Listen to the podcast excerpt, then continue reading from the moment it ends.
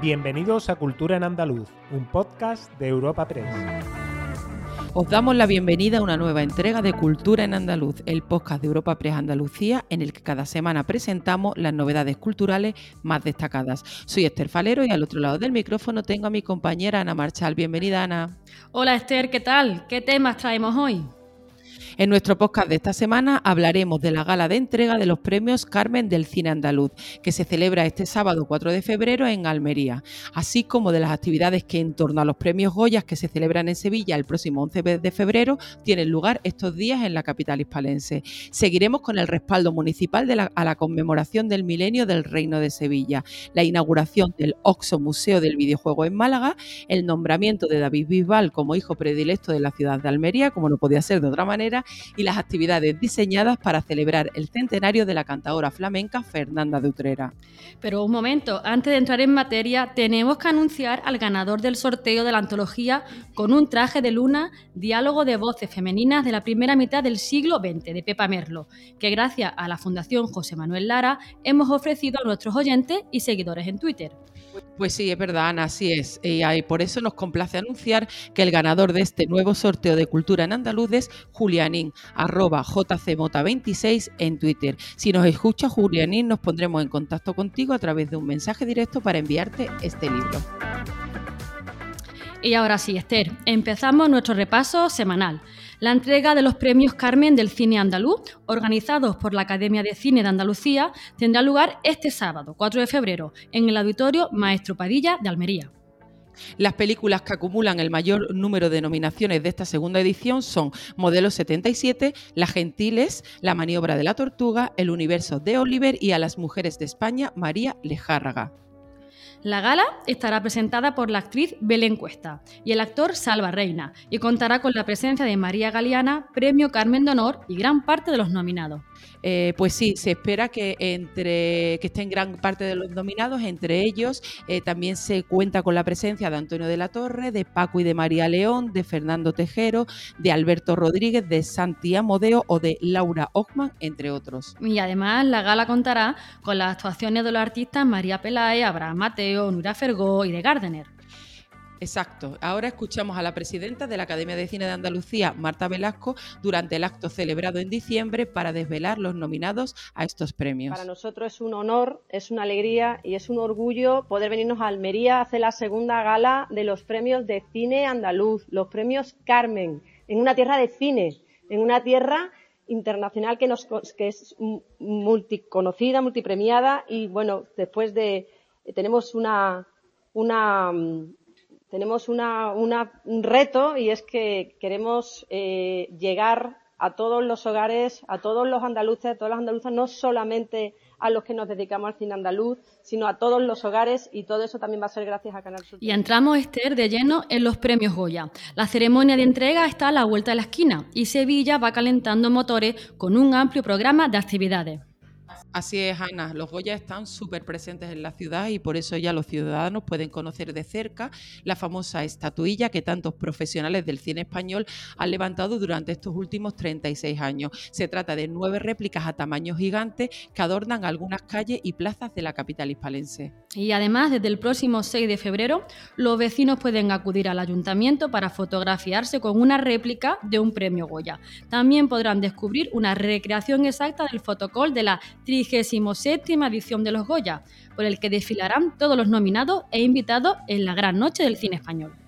Y además, en la noche de la gala, que tendrá lugar el día 11, el próximo sábado, los Goyas también llenarán de luz edificios emblemáticos de la ciudad, como son la Torre del Oro o la Muralla de la Macarena, con imágenes de las películas nominadas. Además, la Avenida de la Constitución, apunten, será el marco en el que se exhibirán medio centenar de fotografías en gran formato de los profesionales andaluces que han recibido un premio Goya. Habla el alcalde de Sevilla, Antonio Muñoz. Estamos preparados para la, gala dentro de dos fines de semana, que estoy seguro que va a ser un éxito tremendo. No en vano eh, la cosecha cinematográfica del cine español del año 22 ha sido de las mejores, de las que se recuerdan en los últimos años en la historia del cine de España y la entrega o la selección de los galardonados se va a producir precisamente en nuestra Además, nuestro actor más internacional, Antonio Banderas, recibirá el próximo 6 de febrero la Medalla de Honor 2023 como homenaje a toda su carrera en la edición de la gala del Círculo de Escritores Cinematográficos que se celebrará en Madrid. Se trata de la 78 gala, imagínate. Y el Festival de Málaga concederá en su próxima edición, que se celebrará del 10 al 19 de marzo, la biznaga Ciudad del Paraíso a Rafael, por ser una de las figuras imprescindibles del cine español. Continuamos ahora en Sevilla, donde el Ayuntamiento ha formalizado una declaración institucional aprobada por el Pleno en apoyo de la conmemoración de los mil años de la creación del Reino de Sevilla. La declaración apoya dicha conmemoración como milenario de culturas que durante siglos han conformado la identidad de Sevilla como urbe con carácter universal. Reconoce igualmente la labor de la sociedad civil, especialmente la Asociación Milenario del Reino de Sevilla, encargada de divulgar la conformación de una realidad histórica, urbana y territorial, con trascendencia local, regional y global. Habla Emilio González Ferrín, profesor de Pensamiento Islámico en, la Universidad. Habla Emilio González Ferrín, profesor de Pensamiento Islámico en la Universidad de Sevilla y miembro del comité organizador de dichas conmemoraciones. Este año nosotros lo que pretendemos no es tomar partido por una época o la otra, sino precisamente intentar hacer ver que Sevilla es una ciudad que proviene de un reino que puede ser cualquier cosa en el futuro porque ha sido prácticamente de todo en el pasado. Y vamos a Málaga. Málaga acaba de inaugurar Oxo Museo del Videojuego, un espacio que aspira a convertirse en el segundo más visitado de la provincia y posicionar a esta y Andalucía como primer destino gamer de Europa. Las principales casas de videojuegos del mundo están presentes en este espacio que cuenta con una eh, superficie visitable de 2.000 metros cuadrados. Oxo Museo del Videojuego está distribuido en cinco plantas y muestra el pasado, el presente y el futuro de la industria y también será un centro tanto de formación como de divulgación. Y en esas plantas hacemos un repaso. La primera planta está dedicada a la colección permanente, 70 años de historia de los videojuegos, con más de 500 piezas originales, mientras que las exposiciones temporales tienen protagonismo en la segunda planta del edificio. La primera muestra es Sagas Legendarias Volumen 1 y está dedicada a analizar y celebrar las principales franquicias que han cambiado la forma en la que entendemos los videojuegos.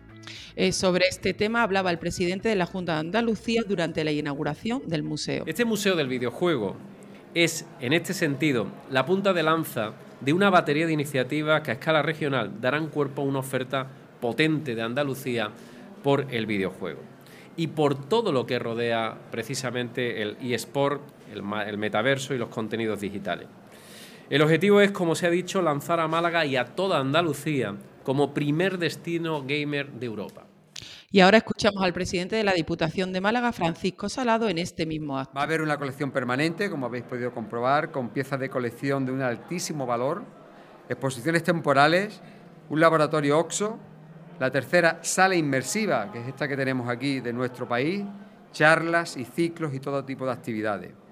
Las principales casas de videojuegos y del mundo han querido estar presentes y van a estar presentes en este espacio y sobre todo los grandes visionarios del videojuego y creadores del videojuego del mundo van a estar Y David Bisbal está de enhorabuena. Hace unos días conocíamos que será nombrado el próximo 27 de febrero como hijo predilecto de la ciudad de Almería, un galardón que el artista agradecía a través de sus redes sociales.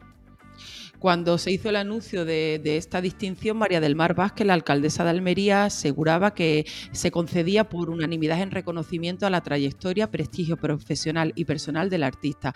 Además, destacaba el vínculo permanente del mismo con su tierra. La escuchamos. Nacer en Almería es una suerte, porque Almería es luz, es talento, es arte. A los almerienses nos encanta nuestra tierra y nos sentimos orgullosos de aquellos que presumen de serlo. Personas como David Bisbal, que siempre tienen presentes sus raíces y que nunca olvidan sus orígenes, porque saben que ser almeriense es probablemente el mejor modo de estar en el mundo. Por eso, el Ayuntamiento ha decidido por unanimidad agradecer todo el cariño que David Bisbal viene demostrando por Almería a lo largo de su deslumbrante trayectoria con uno de los mayores honores institucionales que le podemos ofrecer, el nombramiento de hijo predilecto. Y terminamos nuestro repaso con Fernando Dutrera y las actividades diseñadas para celebrar el centenario de la cantadora flamenca. Esta agenda arranca el próximo 9 de febrero con la celebración de un pleno municipal monográfico y una ofrenda floral. En este nuevo año cultural estará igualmente presente la figura de Bernarda de Utrera, hermana y pareja artística indisoluble de Fernanda. Las conocidas como las Niñas de Utrera han sido y son el faro de la edad de oro del flamenco utrerano de la década de los 50, 60 y 70. Habla el alcalde de Utrera, José María Villalobos. Se viene trabajando de la mano de la familia de, con una amplia actividad cultural.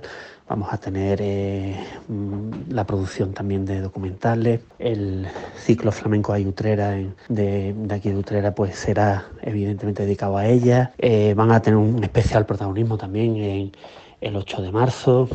En fin, todo, todo un año preparado para, para bueno, reivindicar la figura de, de, Fernanda, acompañada siempre de Bernarda, como dos de las figuras más grandes que, que ha tenido algo tan, tan, tan nuestro que es patrimonio de la humanidad como es el flamenco. Y un último apunte, Esther, antes de entrar de lleno con la agenda, y es que el director del Instituto Cervantes, Luis García Montero, ha presentado esta semana en el Pabellón de España de la Feria del Libro de Calcuta una edición especial del Romancero Gitano, de Federico García Lorca. Qué interesante. Agenda semanal de cultura en andaluz. Y ahora os ofreceremos algunos planes para los próximos días. Pues nuestra agenda de esta semana empieza en Málaga, donde la Diputación, concretamente en su espacio de la calle Pacífico, acoge una nueva edición de la muestra colectiva Presencias de la Asociación de Artistas Plásticos de Málaga. Presencia 55, casi se titula, rinde homenaje al gran maestro malagueño de la pintura, Pablo Ruiz Picasso, en el 50 aniversario de su muerte. Y también en Málaga, el Centro Cultural María Victoria Atencia acoge este mismo jueves el concierto del grupo Vallisoletano Le Levitans. Además, este viernes tiene lugar la presentación teatral de un baile en el puerto con poemas de Salvador Rueda ligados al flamenco. Las entradas para aquellos interesados en ambas actividades son gratuitas y se pueden obtener a través de Internet. Y seguimos en Málaga, ¿verdad, Ana? Sí, así es. Ya está abierto el plazo de inscripción de la sesión familiar La inversión del síndrome de Peter Pan en el Museo de Málaga, dentro de la exposición Tiempo Muerto. Este taller será conducido por el artista plástico Eugenio Rivas y está dirigido a los pequeños de entre 6 y 12 años. Será el próximo sábado, 11 de febrero, de 11 a 1 del mediodía. Además, las inscripciones gratuitas en la web iniciarte.es. Y además, ahora cambiamos de provincia, nos vamos a Sevilla, en el Teatro Alameda, que ofrece los viajes de Bogua, del que se celebrarán funciones para el público escolar este jueves, viernes y el sábado. Los viajes de Bogua cuenta la historia de su protagonista, una nómada que, huérfana de raíces y de sueños, recorre el mundo guiada por los mensajes que personas anónimas lanzan al mar dentro de botellas. Y nos quedamos en Sevilla, donde Agatha Ruiz de la Prada presenta su libro Mi Historia. Quien esté interesado en la vida de la diseñadora y una de las musas de la movida, tiene una cita el jueves en el Hotel Gran Meliáncolo a las siete y media. Además, el viernes, eh, Agatha Ruiz de la Prada estará a las 6 de la tarde firmando ejemplares en el corte inglés de Nervión.